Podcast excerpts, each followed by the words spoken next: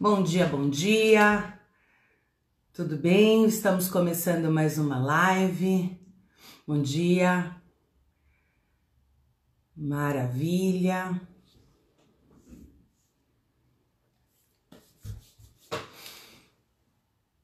Estamos começando mais uma live às 11 horas. Tá perfeito. Tá ok. Muito bem. Pessoal, a live de hoje tem a participação efetiva da Academia de Direito da Exanc. Academia de Direito da Exanc, para quem não conhece, é uma associação de alunos, uma junção dos alunos que se dedicam e que formam né, essa academia no intuito de trazer uh, um fomento para a qualificação, para a, o aperfeiçoamento né, dos nossos estudos. É um grupo de alunos extremamente dedicado.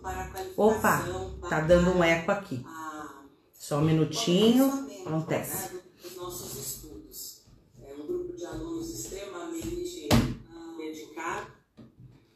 Muito bem, vamos voltar aqui que estava dando um eco, né? Então, bom dia a todos novamente. Como eu estava dizendo, a Academia de Direito, ela é formada por um grupo de alunos muito dedicados que fomenta a qualificação do nosso estudo do aperfeiçoamento jurídico. A Academia de Direito é responsável, eh, juntamente com os professores, a formar e com a coordenação, da qual fazemos parte, a formar a Semana Jurídica. E nessa oportunidade, né, que diante da, da pandemia, nós não conseguimos fazer, a eh, fazer a semana jurídica presencial.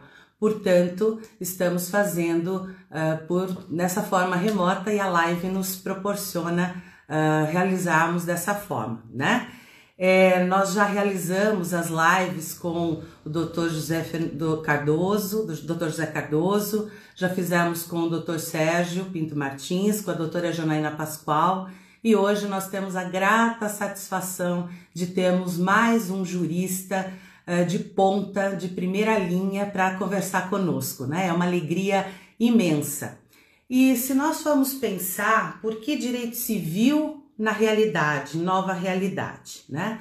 Muitos que não são do direito podem perguntar: o que é o direito civil? O que, que o direito civil interfere na minha vida? Muito bem.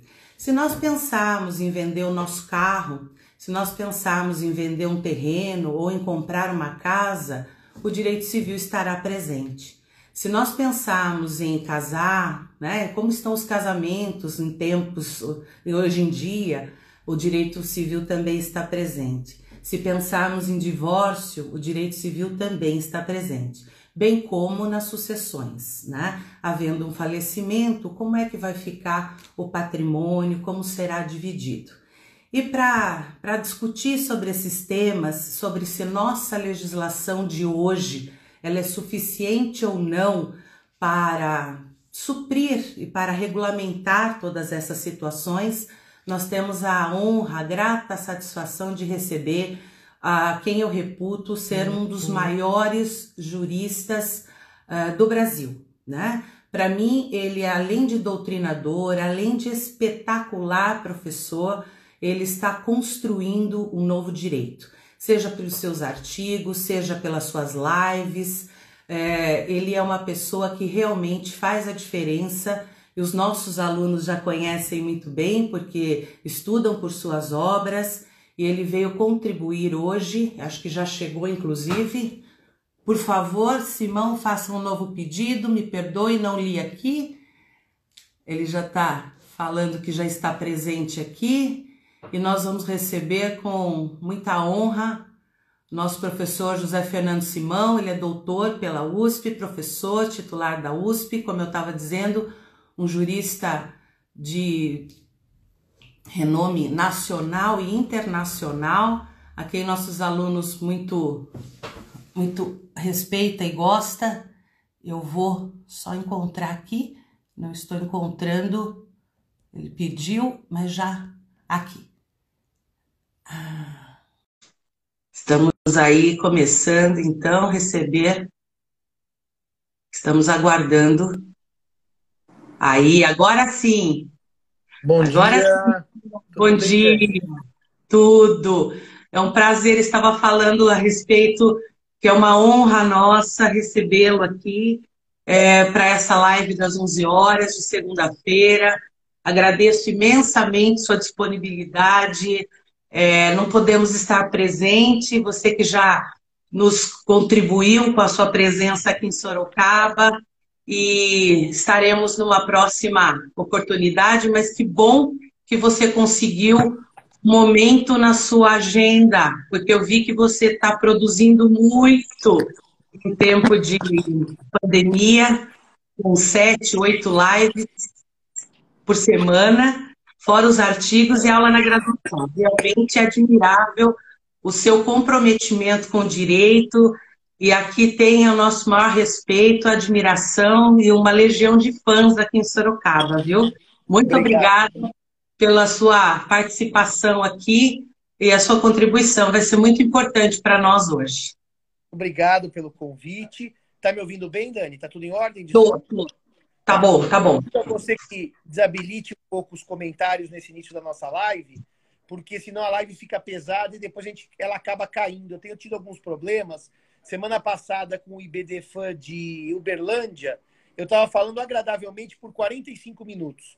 De repente caiu a, a live, porque, infelizmente, nesse tempo de pandemia, há um super uso da internet. Então você clica aqui onde está nos comentários, tem três pontinhos, e desabilitar tá. comentários. E daí desabilita e depois a gente reabilita mais perto do final da live. Então, ah, eu agradeço. Aí, maravilha. É, como você já é, você já sabe muito sobre as lives, você me ajuda aí nesse, nesses controles todos. Obrigada. Desabilitei, peço desculpa então para para todos aqueles que nós vamos abrir depois para os comentários e agradeço todos que já entraram uh, que são muito bem-vindos aqui na live de hoje. É, Como tá eu disse, então estamos aqui. Foi não, está na regra do jogo desabilitar os comentários, porque eles sabem que não é um problema nosso. É que se a gente deixa os comentários correndo, a live fica pesada e muitas vezes ela cai no meio. E se ela cai, eu não consigo reingressar. Então a, a coisa tecnológica tem que ser compreendida também numa dimensão pandêmica. Mas depois disso, deixa eu agradecer. Eu conheci a Daniela, a Daniela há muitos anos. Ela tem como amigo um amigo comum nosso, que é o professor José Luiz Gavião de Almeida, que sempre é, teve na vida acadêmica dela e na minha com muita presença, presença daquela marcante, uma presença afetiva e jurídica. Então, sempre tivemos esse nosso elo, que foi o professor Gavião de Almeida. Depois já tive aí na Exanc, em mais de uma ocasião, com palestras, tenho especial apreço por Sorocaba, e eu digo sempre que, apesar de nesse momento estar em São Paulo, fisicamente, e a Daniela em Sorocaba, fisicamente, no fundo, nós dois estamos na Exanc. E todos os senhores que nos assistem também. É uma nova dimensão do espaço físico. Eu efetivamente fiz muitas lives, agradeço as generosas palavras sobre os textos. Foram textos que tiveram uma boa repercussão, estão sendo muito citados em decisões judiciais. E os senhores sintam-se privilegiados porque realmente eu estou terminando as lives. Eu tenho uma hoje, uma amanhã e um evento na sexta-feira. Depois eu acabo, porque a hora é de voltar para as pesquisas, sabe, Dani? As lives, elas são muito importantes, mas elas acabam tomando um tempo e uma energia nossa que é incrível. Sim. Porque uma hora de live corresponde a quatro horas de aula, porque há toda uma dinâmica diferente de raciocínio. Então, eu estou essa semana acabando, daí vou participar só de um evento ou outro, mais, mais eventos. Por exemplo, eu vou ter semana que vem um honroso evento de homenagem ao professor Valdir Grisardi, que é um dos reis da guarda no Brasil, um dos maiores estudiosos. Então, realmente, semana são mais duas ou três e eu termino o ciclo de lives, pelo menos até meados de julho. Para poder. É, mas doutrina estaremos aí recebendo, sendo agraciados com muitos textos e, e muitos livros, principalmente nesse momento, como eu tinha dito a você um tempo atrás, que eu estou vendo você não só mais como um simples doutrinador, mas como um construtor do direito civil nesses novos tempos. Você está construindo um novo direito civil, trazendo os novos paradigmas, trazendo as, as, as, as realidades né, diferentes e colocando o direito civil dentro dessas realidades. Isso é, é, surpreendente e, ao mesmo tempo, nos pegou de surpresa essa questão pandêmica, mas a sua visão jurídica nos auxilia muito. Uh, muitos que não são do direito, eles vêm assistindo essas lives e perguntam, né, mas esse tema, como que eu vou, onde eu vou tratar, como eu vou resolver, porque nossa legislação de hoje, ela não mais satisfaz os nossos problemas nessa realidade.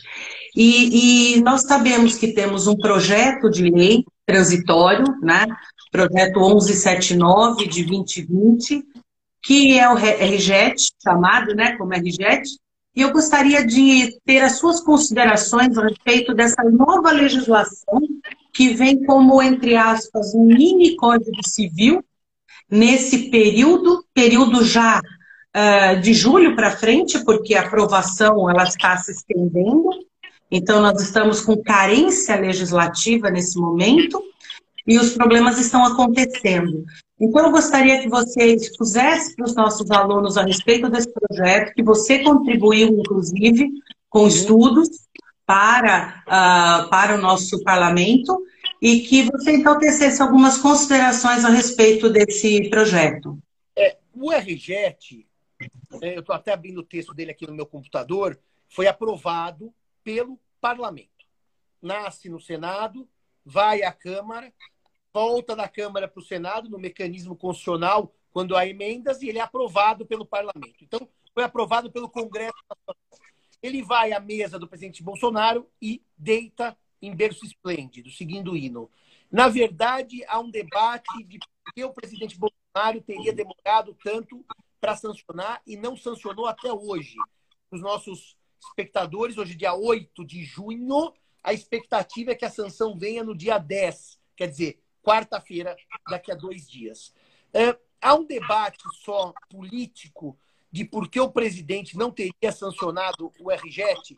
RJET é uma sigla para Regime Jurídico Emergencial Transitório, RJET, das relações jurídicas de direito privado. Essa é a sigla RJET. Dizem, e eu começo pelo fim, que o presidente não sancionou o RJET porque há um dispositivo específico, são dois que o incomodam, em termos de visão política, porque jurídica ele não tem nenhuma, ele é bastante tosco, mas em termos de visão, de visão política, é, dois dispositivos o incomodam. Um que o incomoda diz respeito ao Uber e aplicativos de táxi, que o FJET vai ter uma regra no artigo 17 limitativa do percentual de retenção que a empresa pode reter com relação ao motorista. Vamos dizer, o Uber só poderia reter 15% do que fosse pago ao motorista. Retenção de, no máximo, 15%.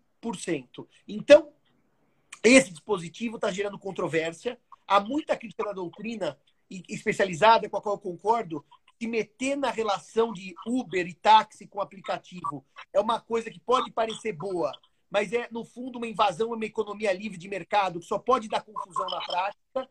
E esse dispositivo, o que se ouve, claro, eu não tenho inside information, é que está gerando a vontade do presidente de veto. Esse artigo, que é o 17, que está no capítulo 9 das diretrizes da Política Nacional de Mobilidade Urbana. E um outro dispositivo, Dani, que parece que, segundo se diz a boca pequena, é, também é um dispositivo que tem desagradado o presidente da República, diz respeito a restringir festas em prédio.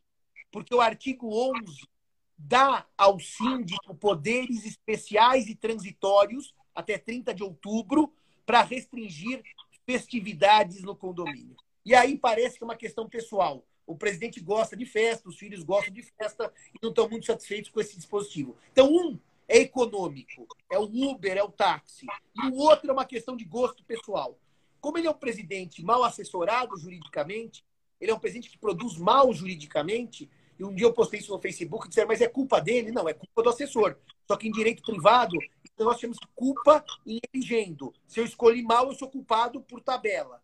Então, esses dois dispositivos parece que são problemáticos e que estão gerando a demora do presidente em sancionar o RJET, eventualmente vetando alguma coisa. Isso é o que se diz. Agora, sobre a sua pergunta, da necessidade de uma regra transitória neste momento, eu sou daqueles que entende, já falei isso em várias lives e não mudei de ideia, é, seguindo uma máxima de uma série americana que assistia nos anos 90 e que é, seus alunos e não sabem nem que existiu, chamava-se Anos Incríveis, e o personagem principal era um menino muito espirituoso chamado Kevin Arnold, e ele dizia que desperate situation require desperate measures. Situações desesperadoras exigem medidas desesperadoras.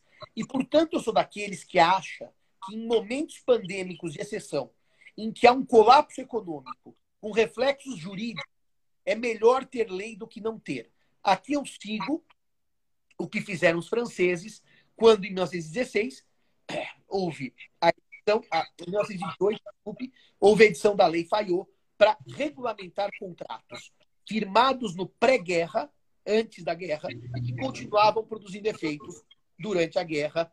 E a Lei Fayot até dizia que ela cessava em três meses após o fim do conflito armado. Três meses. Ela tinha uma validade de guerra mais três. Guerra, fim da guerra, mais três.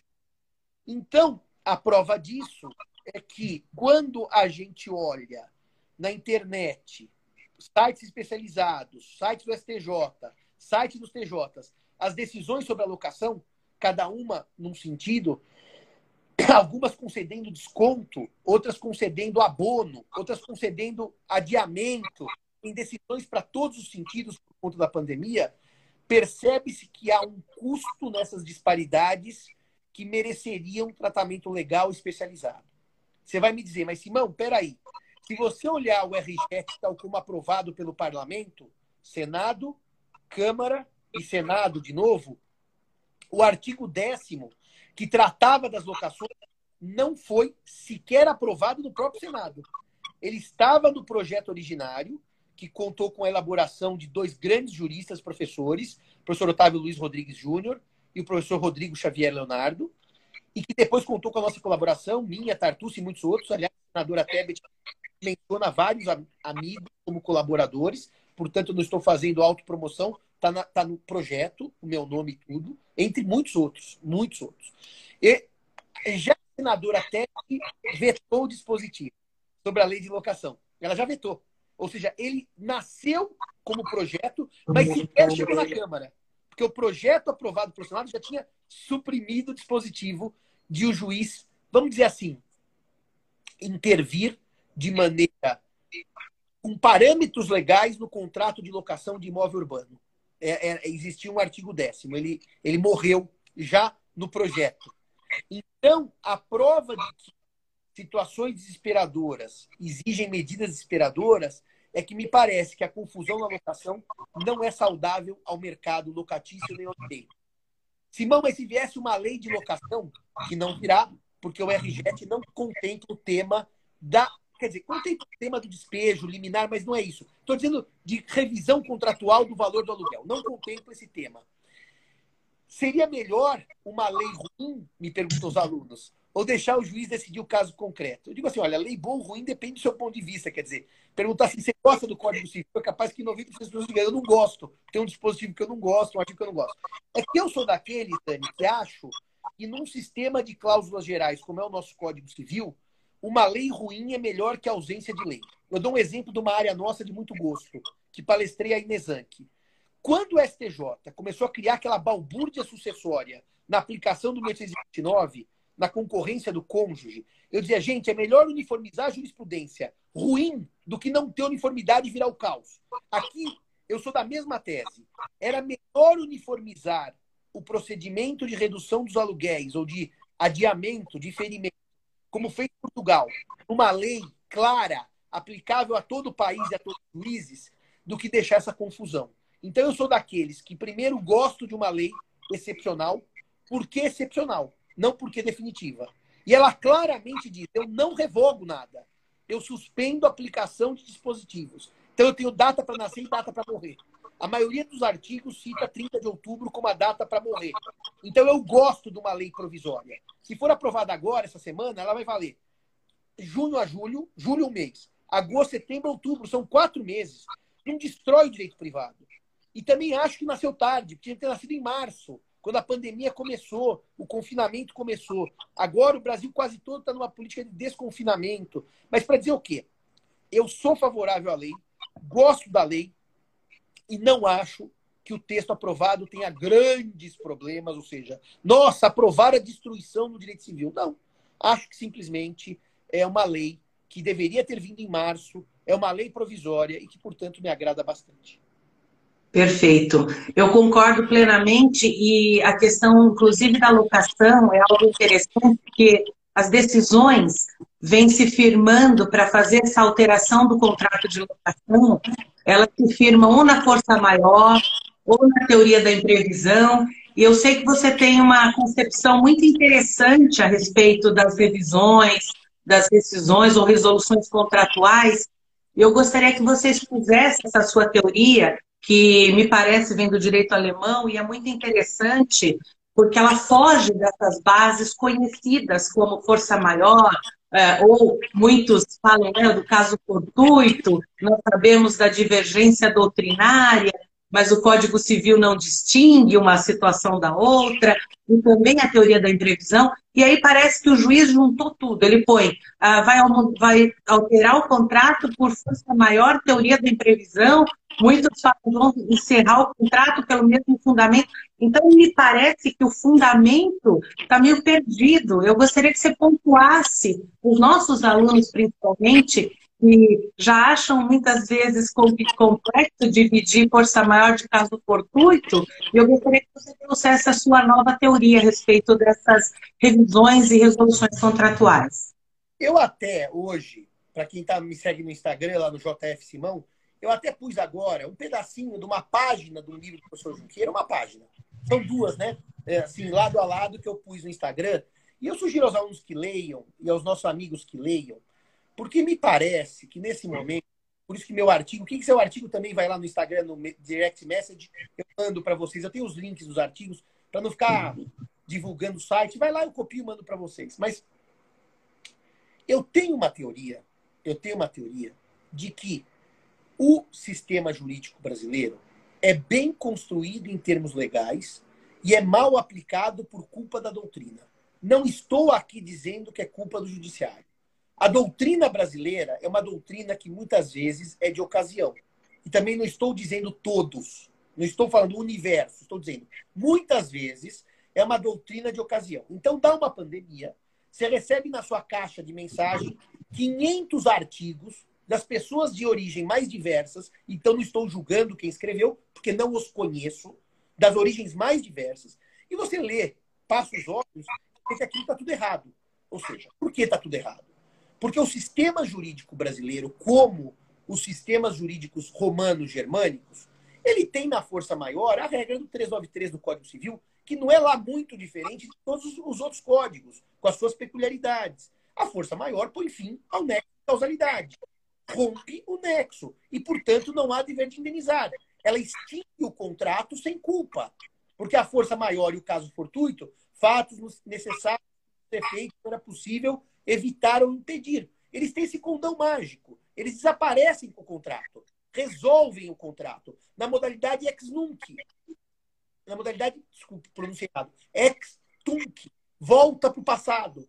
É de, de então, de, desde então, né? O ex tunc. Então, é, isso estava muito claro no sistema. Então, por exemplo, eu escrevi: esqueçam a força maior e pensem na base objetiva do negócio. Claro que tem contratos, Daniele, que são extintos pela força maior. O show do Metallica que ocorreu em abril em São Paulo não ocorreu. E não vai ocorrer mais. Dizer que o Metallica vai voltar para o Brasil, ele tem uma agenda comprometida até 2030. Então, há eventos que o contrato morre, sem culpa. Então, devolve o dinheiro do show. E não há perdas e danos. Mas eu sofri pela perda do Metallica. E o universo. Eu sofri pela ópera, o outro sofreu pelo Michel Teló, que eu, que eu abomino, mas muita gente gosta, e assim vai. Nessas hipóteses, é a força maior mesmo, porque a prestação se torna impossível sem culpa do devedor, por uma razão de saúde pública, da pandemia, que impede aglomeração. Aí o Bolsonaro editou a MP, que se não me engano é 948, eu nunca me lembro o número, mas aqui tem que ter uma MP, que a devolução é em 12 vezes, na hipótese de força maior. Mas o CDC se manda pagar de uma vez só. Bom, daí vamos pensar num, num mundo pandêmico. Um mundo pandêmico é um jogo de perde-perde, tenho dito em todas as lives. Assim, ninguém fica feliz. Nem o dono do show, que é o empresário que trouxe o artista, e nem o Simão, que não foi a ópera, como aconteceu comigo no principal. Eu já perdi duas óperas, e vou perder todas, porque esse ano, pelo jeito, não vai ter nada. A pergunta é: o Simão tem direito ao reembolso integral e à vista do que ele pagou? Tem, pelo CDC. O MP, a MP do Bolsonaro traz um parcelamento em 12 vezes. Daí se debatem, né? Civilistas debatem. É possível que a MP, se for convertida em lei ordinária, afaste do CDC? Claro que sim, porque o CDC é uma lei ordinária e que outra lei ordinária especial pode afastar a incidência de certas normas. Ah, mas isso é injusto com o consumidor. Eu concordo que é injusto o consumidor parcelar em 12 vezes. Mas a pergunta que se faz nesse momento é: eu disse isso numa live com o Procon de São Paulo. É melhor devolver em 12 vezes ou a gente quebra o sistema, todas as empresas quebram e não vai ter mais show no Brasil nem depois da pandemia, porque não tem mais empresa de show. Ah, professor, mas os lucros são deles e os riscos são de vocês, eh, consumidores? Não, não. Normalmente não. Os lucros, os riscos são do fornecedor. Só que nesse momento, parcelar em 12 vezes com correção monetária e juros, como manda a MP, me parece uma medida de equilíbrio resolutivo, porque o contrato está resolvido pela força maior. Se quiser usar o termo popular, decisão, mas vamos usar o técnico, um equilíbrio resolutivo do que quebrar todo mundo. Ah, mas isso é uma opção política. E política e legislativa. O legislador pode fazer opções por sacrificar consumidor nesse momento. De maneira provisória, de maneira transitória, de maneira suave, porque afinal o valor é corrigido. Não, não faz muito sentido, na minha opinião, eu manter um mantra da realidade A, que era até 13 de março, antes da pandemia, os direitos do consumidor são inatacáveis. Eu não estou atacando, eu estou fracionando sem prejuízo monetário, porque ele está recebendo juros de correção. Então, eu sou daqueles que lê a força maior para os pacotes turísticos e para os shows como instintivo dos contratos, com a chance de receber o dinheiro de volta, com preferência em remarcar, porque me parece que a preferência é sempre a conservação do contrato. No caso do show é impossível, no caso do pacote turístico é possível. Eu posso imaginar que em outubro a pandemia vai estar amenizada e eu consigo ir para Buenos Aires comer as minhas empanadas. Então, a, a, a, a prestação principal é remarcar o pacote turístico e, se não conseguir a resolução, e entendo que o devolver em 12 vezes está perfeito num sistema pandêmico de crise econômica e quebra-quebra. Você viu, uma das maiores agências de turismo brasileira, a Queensberry, deu recuperação judicial. Então, para mostrar que não interessa ao consumidor exigir os seus direitos nos exatos termos do CDC e a empresa quebra, porque ele fica sem nada, porque ele é o último credor a receber. Então, me parece, apesar da raiva do professor Tartucci, 12 vezes excessivo, devia ser 6. Bom, é o que temos na lei, na MP. São 12. Me parece que a solução é adequada para um momento pandêmico de recessão e de quebra-quebra. Agora, a segunda parte da sua pergunta é a base do negócio. Porque, no fundo, as brigas que nós temos no judiciário, e eu chuto, porque eu vejo as decisões que recebo, majoritariamente não estão no pacote turístico nem no show cancelado. Elas estão no pagamento de prestação de dinheiro. É a escola que eu estou pagando. São contratos de trato sucessivo com pagamento em dinheiro. A briga toda não está no pacote turístico nem no show do Metallica. A briga, pelo volume de decisões que tem saído, e já leis estaduais também, elas dizem respeito a prestações que dá. Basicamente, locação. Eu estou dizendo básico, tem outros contratos. Mas que a gente tem visto as pampas na internet. E educação. São os dois contratos que estão, locação e prestação de serviços educacionais, são os dois uh, contratos que estão na crista da onda, que estão no debate, que estão postos à mesa, que estão sendo renegociados voluntariamente uh, pelos, pelas partes de maneira mais madura o mercado eh, locatício, porque é um mercado mais maduro e se percebe na nossa advocacia, Daniele, que há um grande esforço de renegociar. Poucos os casos vão para o judiciário, ainda bem que entupir o judiciário, mas, ao outro lado, uma grande dificuldade no setor educacional. A maturidade do setor locatício não reflete no educacional. Está vindo uma grande dificuldade de negociar. Então, isso joga na mesa o problema da base do negócio. Eu talvez restringisse a nossa live à locação, porque eh, depois, eventualmente, vai ter um pouco de família e sucessões e o tempo de uma hora voa, então eu não poderia perder todo o tempo em contrato. Mas na locação, eu eventualmente teria a dizer o seguinte para os senhores. Eu sou daqueles sujeitos que sou um civilista clássico. Eu estudo categoria jurídica e eu gosto de direito civil raiz. Então eu não sou um sujeito que acredita que o direito civil serve para distribuição de renda. Eu não acredito. Eu não acho que o desemprego no Brasil se resolve abonando locação, dizendo locatário não paga aluguel. Eu não acho que a fome no Brasil se resolve dizendo função social do contrato, seu aluguel cai pela metade porque você está passando fome. Eu não acredito, porque acho que isso chama-se proselitismo barato. É usar o contrato para resolver o problema social em que isso destrói a confiança no contrato e destrói a confiança no sistema contratual. Então, eu sou daqueles rígidos, Daniele. Eu não aceito reduzir aluguel porque o cara está desempregado. Como nunca ocorreu na crise econômica que o Brasil já nas crises econômicas que o Brasil passou, porque não estamos na primeira. Quem acha que essa primeira crise econômica volta em 2014, para não voltar nos anos 80. Então, o sistema brasileiro nunca comportou revisão contratual por razões subjetivas do próprio devedor. O devedor empobreceu, o devedor ficou doente, o devedor está desempregado. Porque aqueles que acham que o direito civil se presta a fazer uma política pública de divisão de renda, eles têm um pequeno problema em enfrentar. Porque não é no contrato de locação só que eu vou ter problema tanto empregado. É todo o contrato que eu celebrei. De escola até o pagamento do meu condomínio. Se eu estou desempregado, não posso pagar condomínio. Então o condomínio quebra a mão de uma parte, porque afinal eu estou desempregado. O problema desta forma de enxergar o direito civil, que está presente nos tribunais, Simão, eu conheço julgado que. Eu sei, eu também conheço. Eu acabei um artigo agora que eu vou publicar em coautoria hoje. Vai na coluna do Migalhas uh, Edilícias com o professor Alexandre Gomide, em que eu e ele, mas eu que fiz essa parte com letras duras, eu digo: o tribunal que diz que, como você está desempregado, você não pode pagar mais a casa própria. Então você está liberado do contrato, sem multa, sem nada, porque afinal é o desemprego. Ele faz uma justiça Robin Hoodiana, porque o sistema não analisa as condições pessoais do devedor para saber se ele pode ou não pagar. Ou seja, não é assim, Daniele. Eu ponho no processo em que eu devo o meu extrato bancário. Está tudo vermelho. Põe minha declaração de renda. Só tem dívida. Então, eu estou assim, bom, como o doutor Simão está pobre, ele paga menos. Não existe essa lógica. Esta lógica da distribuição de renda é de política pública, não é do direito privado. Então, dando a segunda parte da resposta. O que, que faz o locatário desempregado? Devolve a casa e vai morar na rua. Ah, mas o locador não tem isso, então negocia. Negocia. A gente pode ajustar. Por um ano, está desempregado, você vai pagar 10% do aluguel. Tá justo, combinamos. Mas se não combinarmos, ele cai fora. Morar de graça não é função do direito civil. É função de política pública habitacional. Agora, vamos para o segundo problema.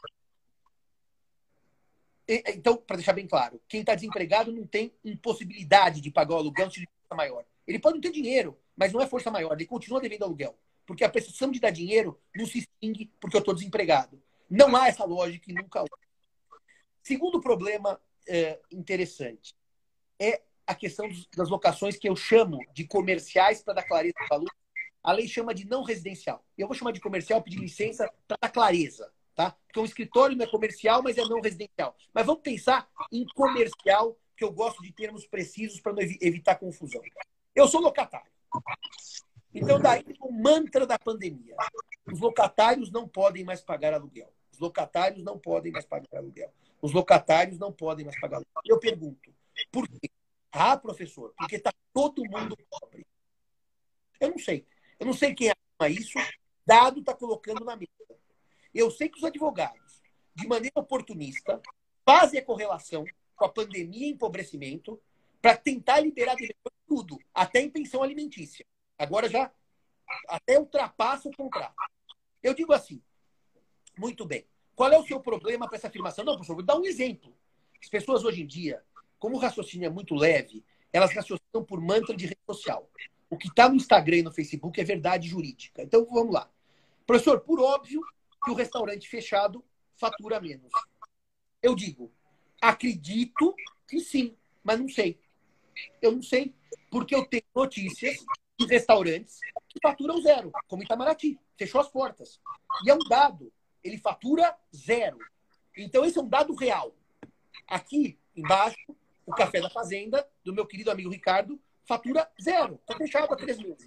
Então estamos de acordo com esse mantra.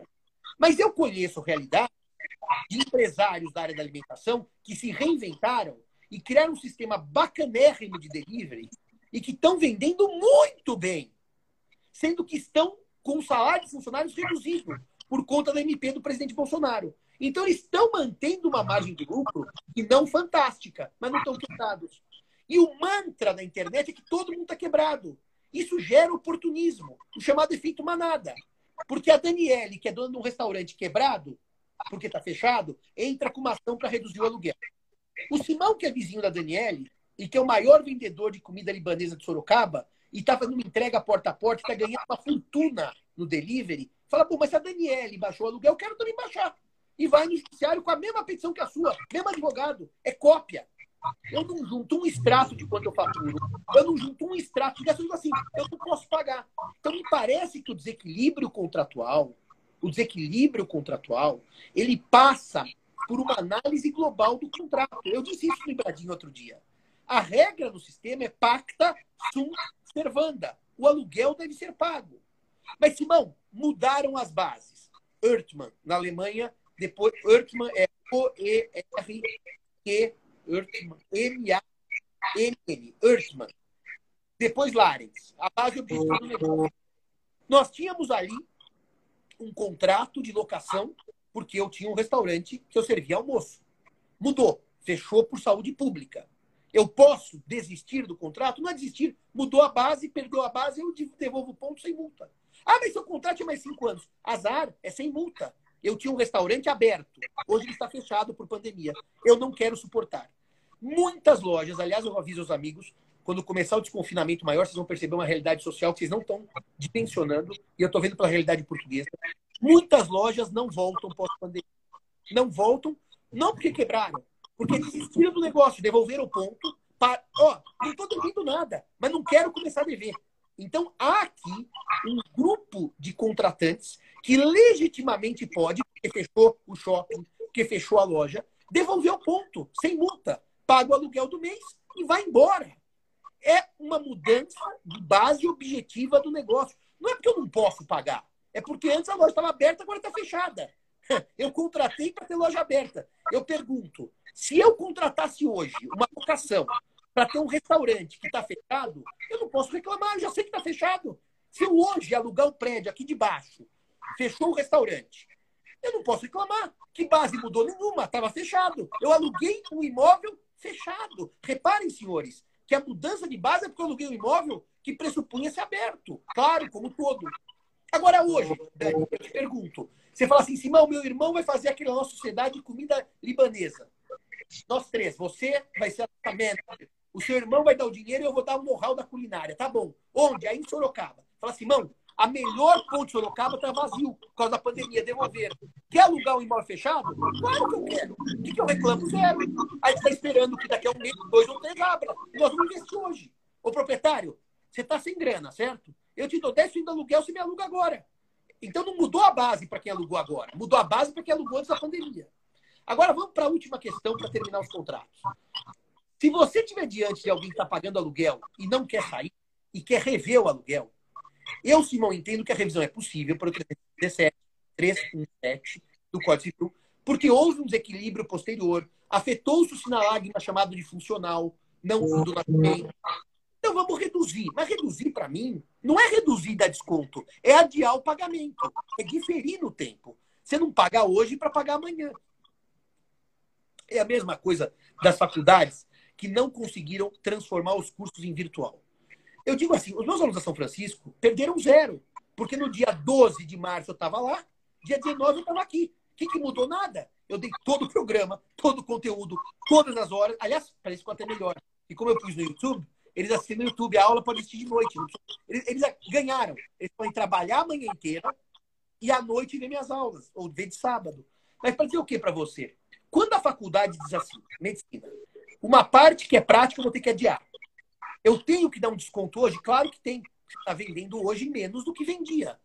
Ah, mas Simão, no futuro, quando eu trouxer a complemento, eu vou cobrar mais. É claro, é claro. É claro, você está dizendo o seguinte: hoje eu vou dar 50% da carga e vou cobrar 50% da mensalidade.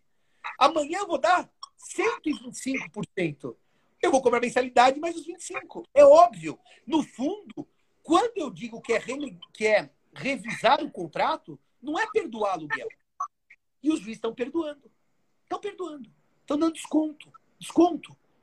Só que o desconto é a moratória. E a moratória é a quebra do sistema contratual. Porque ninguém contrata para não receber nada. Rever o contrato não é falar não paga, é falar paga mais para frente. Paga menos hoje, porque a loja está fechada, e paga mais para frente o, a diferença. Por que eu estou dizendo isso? Me parece que a ideia de moratória é uma ideia completamente estapafúrdia, porque ela faz com que o juiz perdoe parcela contratual. E o juiz não pode perdoar parcela porque ele não é contratante. Então, eu lamento dizer que, mais uma vez, há um grupo de decisões Robin Hoodiano. É, você, to... você tocou num assunto importantíssimo, porque a, a, a, a São Francisco continuou com as aulas, como a Exanc também, com sistema remoto, né, emergencial, com aulas gravadas, que o aluno pode assistir em outra oportunidade, portanto, é diferente, bem diferente de EAD né, que a gente já conhece o, outro sistema, que não foi o caso. Então, realmente, a gente teve que se reinventar né, nesse período pandêmico para conseguir continuar com as nossas atividades e não ter é, é, perda para os nossos alunos. Fantástico, né? Porque nós nos reinventamos e nós trabalhamos até mais, porque a gente fica mais disponível. Para o professor, para o professor, isto aqui é a morte. Por quê? Porque a gente não tem o contato visual com os alunos, a gente não tem percepção se estão gostando ou não. A gente não tem percepção se o curso está indo bem. A gente fica de saco cheio de ficar com a bunda quadrada e o diafragma pressionado na cabeça. Então, isso aqui para nós, eu já disse isso para todo mundo, isso aqui não é um prazer. Isso é o que nós temos para hoje. Agora, eu é tenho um outro dado para você. O professor vai e produz a sua aula. O professor vai e disponibiliza o chat de dúvidas. O aluno diz assim: professor, eu sou idoso, eu não consigo assistir aula por computador, eu não quero. Direito dele resolução contratual, não tem multa, ele vai embora. Eu contratei sala de aula e estou tendo internet. É direito dele. Ele não é obrigado a continuar, porque mudou a base. Agora, dizer que quer redução assistindo às aulas é, é uma coisa ilógica. E eu disse isso outro dia na live da FMU, porque assim, os alunos começam, não, professor, eu tenho desconto. Desconto do quê? Você tem aula, você tem prova, você tem chat de dúvidas, você tem conteúdo.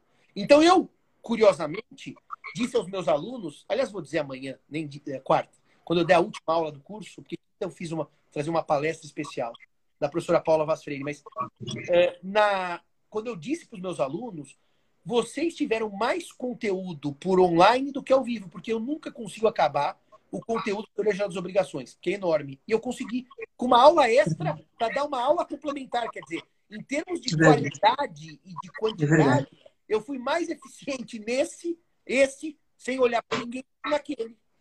É verdade. Não, você está certíssimo. É maravilhoso. Bom, voltando um pouco no nosso projeto, para a gente conseguir tocar os temas, eu não sei quanto tempo nós temos ainda, é, mas você controla aí, é a questão do direito de família, que eu queria que você também desse uma abordagem com relação ao direito de família nesse projeto. É. Fala o que der, porque é, é muita coisa, a gente sabe disso.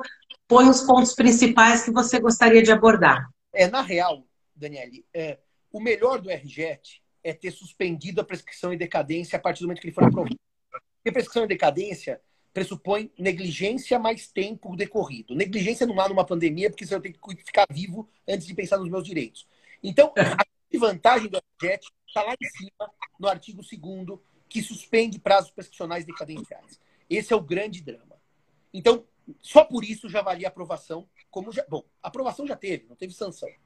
Agora, família e sucessões, nós temos um problema aqui que é a seguinte: o Código de Processo Civil dá um prazo para abertura do inventário. E é o artigo 611 daquele diploma de processo. O RGET, no artigo 16, vai dizer que para sucessões abertas neste ano, a partir de 1 de fevereiro de 2020, o termo inicial daquele prazo, de 60 dias para abertura dos inventários, não começa agora. Começa em 30 de outubro. Ou seja, todas as mortes ocorridas a partir de 1 de fevereiro. Com a aprovação do RGET, que não teve a sanção ainda, portanto, não é voltar, é daqui para frente. Elas terão um prazo dilatado para 30 de outubro para abertura do inventário. 611 do CPC. A grande pergunta que os ouvintes fazer é para ter prazo de 60 dias. Qual é a punição? Qual é a vantagem de adiar esse prazo? Nenhuma em termos de direito material. Porque não há punição para quem não propõe o inventário judicial ou quem não vai atrás e produz a escritura extrajudicial. Não há uma punição. Não é assim, herdeiro, você perde patrimônio por causa. Não tem essa punição. O efeito prático é tributário. O recolhimento do tributo em, e aí detalhe, nós estamos em São Paulo. Eu disse isso numa live com o Toscano semana passada. Tomem cuidado, porque algumas leis estaduais dizem que o tributo deve ser recolhido num prazo X da abertura do inventário. E se a lei estadual disser isso, o tributo se recolhe, vamos dizer, vou dar um chute qualquer, 30 dias após a abertura do inventário. E eu realmente me valer do RGET, que vai jogar a abertura do inventário para depois de outubro, bom, eu vou ter nenhum problema tributário. Eu não estou em mora tributária, porque a lei tributária remete o recolhimento à abertura do inventário. Só que eu quero avisar vocês que São Paulo, e a Exan que é em São Paulo, e eu estou em São Paulo, e a Daniela está em São Paulo, essa conversa é idiota. Porque a nossa lei tributária, ela fala que o, o, o ITCMD, que também tem estado de ITCD, mas chama ITCMD, ele tem que ser recolhido no máximo 180 dias após a morte. É, o nosso ITCMD tem regra limite não na abertura do inventário.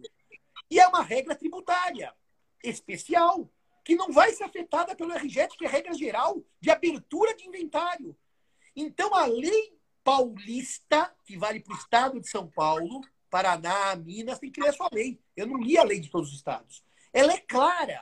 O tributo tem que ser recolhido em 180 dias da morte. Dane-se o inventário, dane-se o CPC e dane-se o RGET. Para São Paulo, Daniele, quem não recolheu tributo vai pagar multa, porque a legislação estadual é especial. E aqui não diz o RGET. O prazo para recolhimento do tributo fica. Se dissesse isso, nós tínhamos ter um debate se a lei federal pode ou não pode adiar recolhimento da lei estadual. Era um debate maior.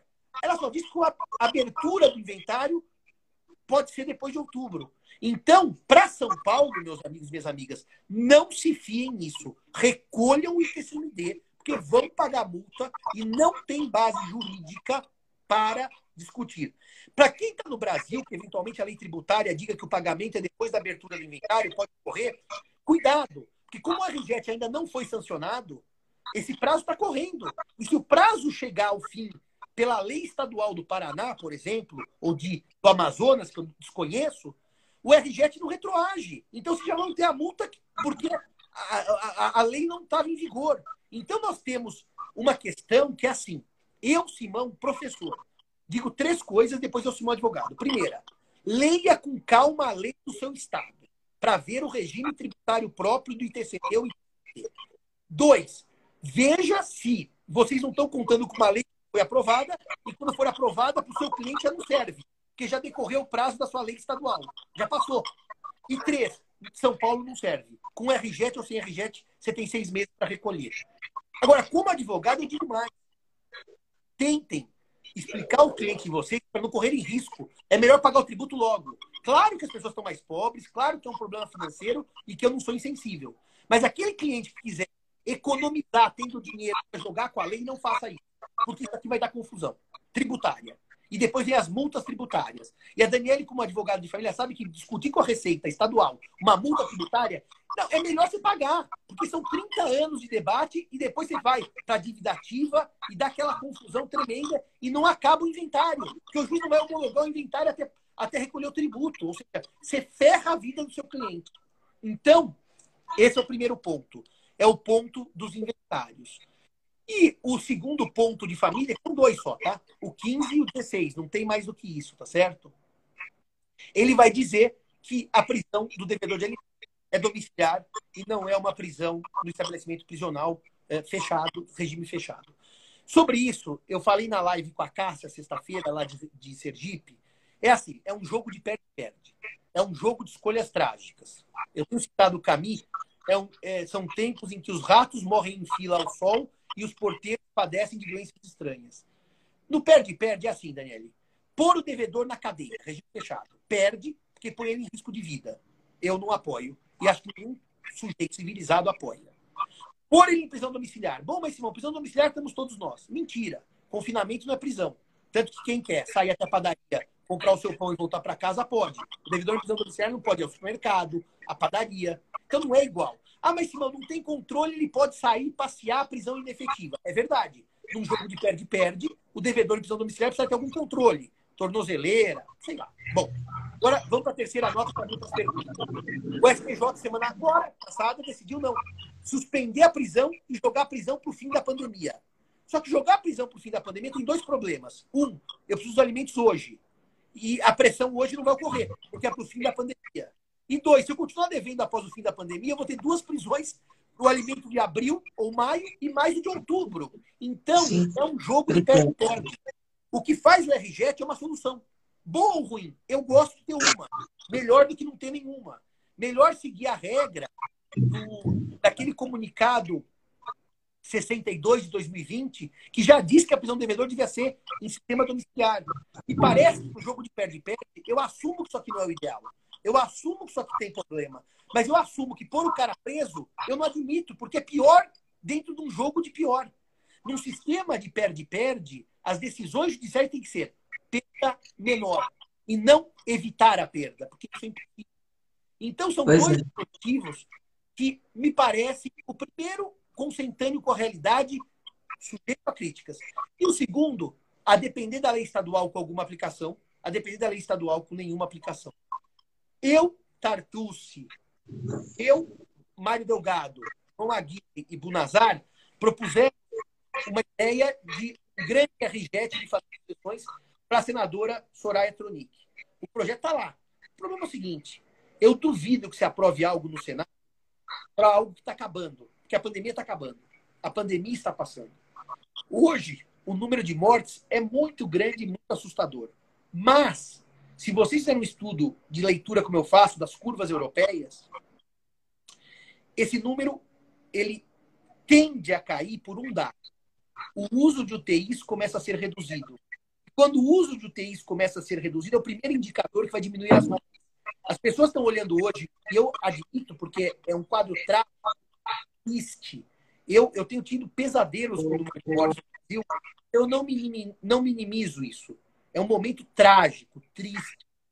Mas a gente tem que ler esse momento numa curva que indica que conforme a UTI vai tendo menos uso, é porque a doença está menos forte. Então, por que eu estou dizendo isso tudo? Não é que eu estou fazendo aqui curso de epidemiologia. Eu estou dizendo que um RJET de família que nasça daqui a dois meses ou três. Já não serve. Já não serve. Já não serve. É verdade. Por isso que eu estou dizendo aos nossos amigos, não é que eu estou defendendo de política A ou B. Não é isso. Para é relevante desconfinar ou não desconfinar. Pra, a pergunta é outra. A, a sua é. pergunta. Aprovado esse RJET como está é bom? Bom, pelo menos esse hoje ainda tem alguma utilidade. A se aprovar um RJET em outubro, a utilidade é zero. Porque com a leitura que se faz das curvas pandêmicas, em outubro nós não teremos mais curva pandêmica. Salvo uma pois é.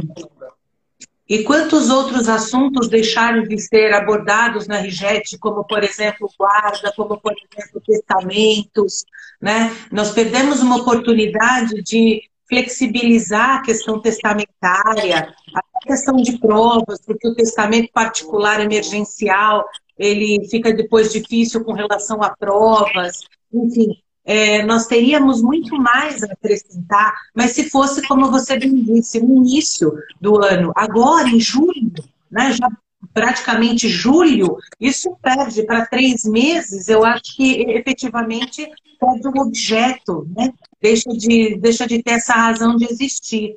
É, assim, fantástica toda a observação, isso daria cada live daria efetivamente um tema específico do direito civil e nós teríamos muito para discutir. É sempre um prazer imenso ouvi-lo, é, saber das suas posições, saber dos, dos artigos né, que está escrevendo e da, da, da, sua, da sua atividade profissional. E saiba que será sempre muito bem-vindo aqui em Sorocaba. E terminando essa pandemia, já está convidado para a próxima Semana Jurídica, que será presencial. Sairemos jantar depois, que é muito agradável. E será um prazer. Estaremos também nos, nos, nos, veremos né, nos próximos congressos, que eu não sei. Eu creio que os congressos deverão ser dessa forma virtual, né? Porque é uma forma de estarmos mais próximos e sem demandar tantos custos, né? Que nós sabemos que os, os congressos demandam. Então, eu creio que os congressos eles acabem sendo dessa forma, por plataformas. O que, que você acha disso? Libera. E eu gostaria, assim, para não tomar a sua fala, eu gostaria de saber dessa sua é, é, possibilidade de, dos congressos, né? Do que, que você acha. E também gostaria que você deixasse uma mensagem para os nossos alunos uh, a respeito do direito. Muitos estão ansiosos, inseguros com a profissão e sem saber do dia de amanhã. Eu costumo brincar que quando há sociedade, quando há conflito, a nossa profissão não acaba. Mas eu gostaria da sua mensagem. Só uma questão, libera os comentários naquele mesmo lugar que você travou para a gente soltar os comentários. É, duas ou três questões rápidas. Primeira, a live, a live durou uma hora, daqui a pouco acaba. Primeira questão, é, a pandemia é provisória, ela é transitória. É, há hoje uma comparação que é a única possível com a gripe espanhola, mas eu tenho severas dúvidas da história, que por história, se essa ponderação é correta. Acho que nós estamos adotando um modelo da gripe espanhola que não é exatamente na, na Covid. A Covid é uma SARS, e é uma SARS diferente, mas é uma SARS que vai ser rapidamente, é, rapidamente debelada e que rapidamente haverá vacina. A vacina da cachumba demorou quatro anos, mas a cachumba não matou é, 300 mil pessoas em três meses. Então a SARS passa. Segunda nota: os congressos serão virtuais. O do IBDPAN, por exemplo, é o nosso congresso dia. Ó, oh, Sueli, tchau, Sueli, um beijão. Dos dias. 17... Ah, Sueli, beijo, Sueli, maravilhosa. 17, 18 de. Depois você grava, tá, Dani, no IGTV. Sim, tá bom. Você grava, depois eu mando pro meu YouTube. É... Tá bom é, o Congresso 17, 18 de setembro do IBDF de São Paulo já é todo virtual, já transformamos. Vamos fazer um congresso internacional do IBD Conte, direito contratual, com Lisboa também virtual. Então, os congressos vieram para ser virtuais, sabe? Daí? Eu vou te dizer uma coisa sobre os nossos jantares. Eu acho que nós vamos ter que priorizar os convívios virtuais por algum tempo. Não só pela pandemia, que vai passar, e mesmo quando houver a vacina, por uma questão de tempo a gente não consegue, talvez, fazer mais do que a gente estava fazendo. Olha, Perlândia, Bruno. A, a gente não consegue mais fazer o que estava fazendo, que é sair de São Paulo três da tarde, chegar em Sorocaba às quatro, dar palestra às oito, voltar. No dia seguinte, estar tá aqui sete horas da manhã. Nós vamos ter que ter uma outra dimensão. A dimensão vai ser pelas redes sociais, a dimensão vai ser pelo convívio no Instagram. É uma dimensão que não é o de outubro em Gramado, ainda estão dizendo que é presencial. Mas eu acho que precisamos pensar melhor nisso. Eu, eu, assim, a USP hoje publicou um comunicado que não volta às aulas presenciais, senão agosto setembro já estão telepresenciais. Quer dizer, então é, é, é, dia a dia, tá? Eu não sei se está em outubro um congresso, mas de qualquer maneira, o que eu queria dizer é que essa onda virtual, ela não é pior, ela só é diferente. Essa onda que eu digo, essa, essa, essa expansão virtual, ela só traz para a gente, na verdade, uma reflexão de que talvez a gente fizesse coisas que a gente não precisasse fazer. Talvez eu pudesse sim estar tá uma semana em Portugal trabalhando e dando aula aqui, não precisasse pedir para um colega me substituir, como era a rotina. Talvez. Talvez eu pudesse estar lá em Portugal fazendo minhas pesquisas e dar um mês de aula virtual sem prejudicar o conteúdo. E depois voltaria para as aulas reais. Não estou dizendo que eu nunca mais apareço na sala de aula. Eu estou dizendo que essa ideia de que o mundo se opõe entre presencial físico e presencial à distância não é real. Ele pode ser um mix das duas coisas. E esse é um que parece que vai ser mais interessante do que o, o anterior, nesse ponto. Vai ser bem mais... É e a gente aproveita muito. É, e a gente aproveita mais. Mas interessante eu poder dar uma palestra para você às seis da tarde, acaba às sete, às oito eu estou na Sala São Paulo vendo meu concerto. Seus alunos foram atendidos e eu não andei quatro horas de carro, cinco horas para ir voltar. Mesmo Sorocaba perto, o trânsito para sair de São Paulo às vezes demora uma hora e meia para sair de São Paulo. E mais uma Verdade. Então, isso tudo nós vamos ter que repensar. Eu acho que as pessoas vão parar